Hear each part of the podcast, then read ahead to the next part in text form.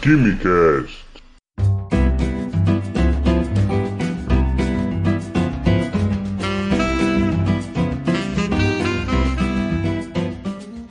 Alô, gênios! Aqui é o Vinícius do Químico Cômico e sejam bem-vindos a mais um Quimicast. Pois bem, hoje estamos já com o final da primavera e o verão batendo a nossa porta. As temperaturas já estão passando dos 35 graus aqui no Rio, a sensação térmica batendo os 40, o pessoal derretendo na rua, uma alegria nas praias, nas piscinas, uma maravilha. E como época de férias, época as pessoas tendem a sair mais, é importante você ter diversos cuidados nessa época do ano, nessa estação do ano, melhor dizendo, que é marcada por dias de sol muito forte, dias ensolarados, com altas temperaturas e alta incidência de radiação ultravioleta, radiação UV, que a gente tanto ouve falar. Com isso, hoje eu vou falar sobre um produto utilizado para você ter esse cuidado, que é muito importante nessa época do ano. Para você que curte uma piscina ou então prefere uma praia com os amigos num dia de sol forte. Para você que pratica esporte ao ar livre de manhã ou à tarde. Para você que pratica uma caminhada, é importante também utilizar esse produto. O tema de hoje é a química do protetor solar, mas antes, mural de recados.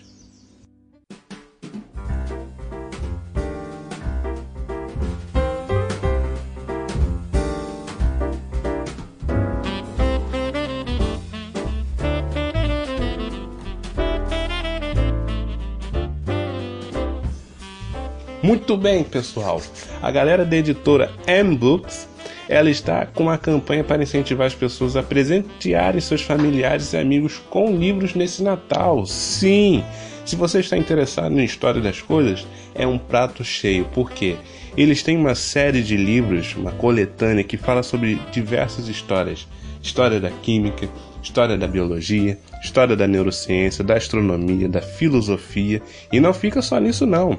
Se quiser ter interesse em outros temas, eles também têm lá. Basta conferir no site que eu vou deixar na descrição que você pode ver outros temas. Eles têm temas sobre história, guerra do Vietnã, nazismo, livros de marketing, economia, de diversos temas.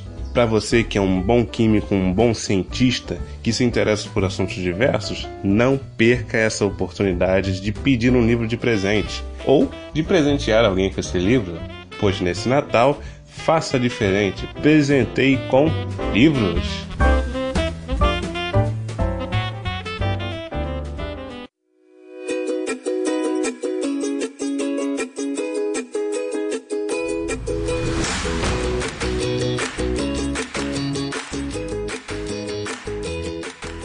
Primeiro, temos que entender o que era a luz do Sol. E para entender, sem ter um senso comum, como é a ação do protetor solar. Pois bem, a luz solar é um exemplo de uma radiação eletromagnética. A luz é um conjunto de ondas que possuem componentes de um campo magnético e um campo elétrico que se propagam pelo vácuo. Essa radiação do Sol, especificamente, tem uma energia situada em três principais regiões do espectro eletromagnético: o infravermelho, o visível e ultravioleta sendo que mais de 90% da energia se concentra na região do IV e do visível.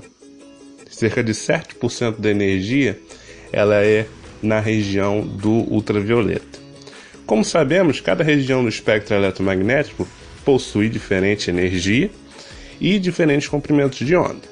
Dos três que eu citei, o infravermelho é aquele que tem menor energia e em contrapartida, maior penetração da pele, ele atinge camadas da hipoderme.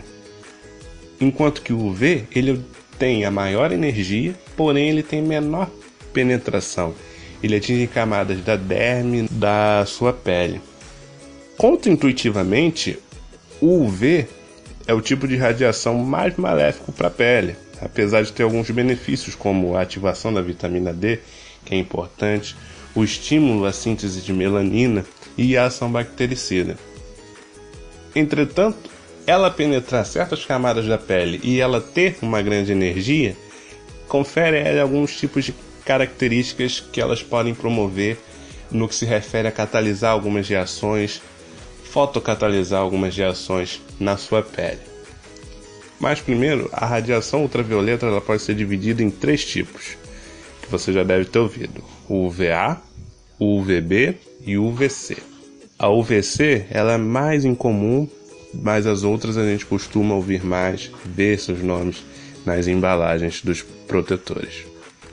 Pois bem, o UVA é o que tem maior penetração, sendo responsável pela produção da melanina e também pela destruição do colágeno, causando o envelhecimento da pele e pelo ataque às moléculas do DNA, as bases nitrogenadas e tudo mais, ele pode causar mutações genéticas que podem conduzir ao câncer de pele. O UVB ele é o principal responsável pelaquela vermelhidão pós-praia, principalmente pessoas mais branquinhas. Você também pode ter queimaduras, que é o resultado dessa ação do raio UVB, queimaduras desde mais leves às mais pesadas, que levam aquele descascamento da pele depois de algum tempo. Enquanto que o UVC ele é o menos conhecido porque ele quase não nos atinge. Ele é totalmente absorvido na nossa querida camada de ozônio que está se reconstruindo. A radiação tem energia suficiente para promover reações químicas, ditas de reações fotoquímicas, como eu já falei. Elas podem ser conduzidas por radiação luminosa. Você incide a radiação e você pode promover reações. Mas como? Essas moléculas absorvem energia, a energia radiante, que muitas vezes é grande o suficiente para que quebrar ligações químicas. E seja essa quebra homolítica ou heterolítica, você tem a condução de reações químicas que, por exemplo, podem modificar a estrutura de moléculas como o colágeno, pode modificar DNA, causando mutações. Então, é muito da questão de ter energia suficiente para promover mudanças das estruturas das moléculas presentes na pele e em células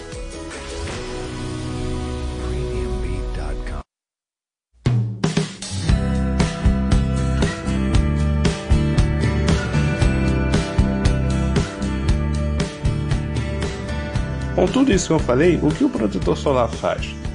Bem, ele reduz os efeitos nocivos da radiação UV, isso sabemos. Ele previne a vermelhidão, queimaduras, envelhecimento precoce da pele. E como ele faz isso? Basicamente, você tem duas maneiras de ter uma proteção através desses produtos. Uma delas é bem simples, é um princípio básico que é o uso de partículas capazes de espalhar a luz, funcionando como uma barreira física. O que, que acontece? Quando espalhamos o nosso protetor na pele, dá para notar que a pele fica com um aspecto mais branco. Então, ele é o resultado da reflexão da luz do Sol. Lembrando, a luz visível, né? Ela tem a composição de todas as cores do espectro eletromagnético do visível e a junção dessas cores você emite o branco. Então, passando o creme e você fica com aquele aspecto mais esbranquiçado da pele, aquilo se diz que você está refletindo a luz que é absorvida e você consegue notar aquele branco. Uh, e essas partículas nada mais são do que óxidos de titânio ou óxidos de zinco, mais atualmente utilizando mais óxido de titânio, que é um componente também de tintas brancas, muito utilizado e que não tem nenhum malefício para a nossa saúde. Essa reflexão total, quase total, né? Idealmente queríamos que fosse total, mas não é. Ela é possível pelo tamanho das partículas, que estão na escala de nanômetros, logo, são nanopartículas. Possuem a ordem de grandeza ao comprimento de onda da radiação ultravioleta e visível. Com isso, as nanopartículas, bem distribuídas na camada do creme, ao espalharmos, forma uma barreira física bastante eficiente refletindo a luz, tal como um espelho, mas não uma reflexão assim tão intensa. É uma reflexão parcial dos raios que incidem sobre a sua pele. O outro modo é o uso de uma substância química orgânica, de diversas substâncias para ser mais exato, que obviamente não causam nenhum mal ao usuário, pelo contrário, elas são as responsáveis para que não seja necessário você ficar todo branco e besuntado de protetor. O que, que acontece? Essas substâncias elas têm uma característica especial Devido às suas estruturas, elas são capazes de absorver a radiação ultravioleta por meio de transições eletrônicas. Mas como?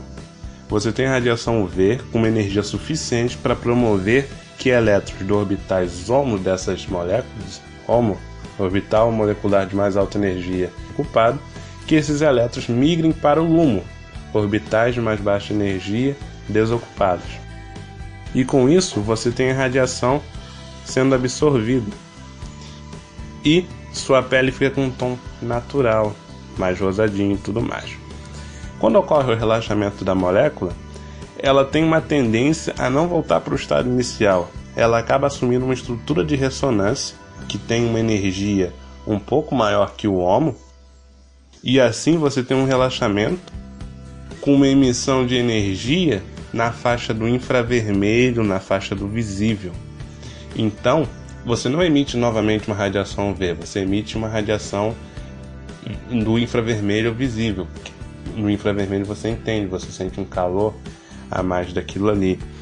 O protetor solar ideal, ele vai ser aquele que une o melhor dos dois mundos.